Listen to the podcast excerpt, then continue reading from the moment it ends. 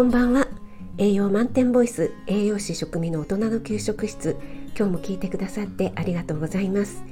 このラジオは聞くだけであなたも今すぐ作ってみたくなる聞くレシピ栄養のこと食べ物のことすぐに役立つミニ知識をなるべく分かりやすく配信しているのでぜひフォローしていただけると嬉しいです。YouTube、インスタ、Twitter もやってますのでそちらの方もよろしくお願いします。はい、えー、今日はですねテレワークのメリットデメリットというお話をしたいと思います、えー、長引くねコロナ禍で在宅勤務テレワークの方が増えていると思います。皆さんの職場はいかがですか？もちろんねテレワークができない仕事も多くありますよね。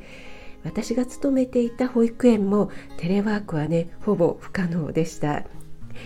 はい。でえー、国土交通省による令和元年度テレワーク人口実態調査では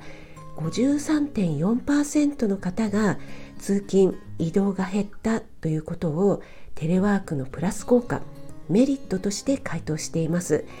確かにね通勤や移動時間の減少はあの満員電車のねストレスや疲労から解放されますよね。さらにその分の時間的な余裕も生まれますからこれはね大きなメリットですよね。ですが通勤や移動時間の歩行量が減ることで運動量も減ってしまってるということを忘れてはいけないんですね。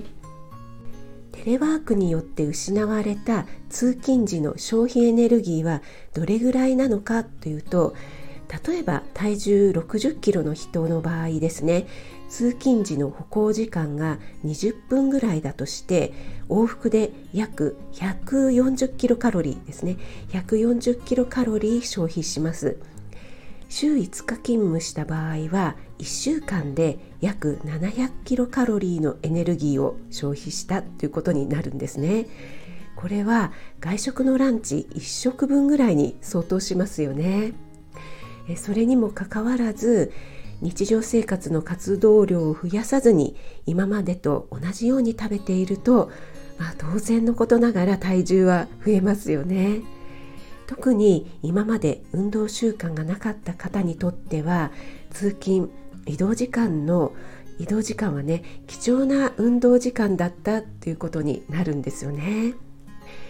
ですがテレワークを行った全ての人がテレワーク太りになったというわけではなくて逆にね体重が減ったというケースもあります。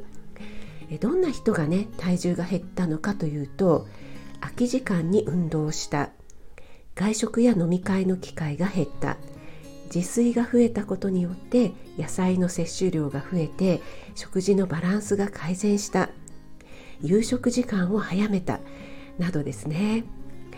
一方で体重が増えた人に見られる特徴は運動量が減った間食が増えたインスタントやレトルト食品の利用が増えた、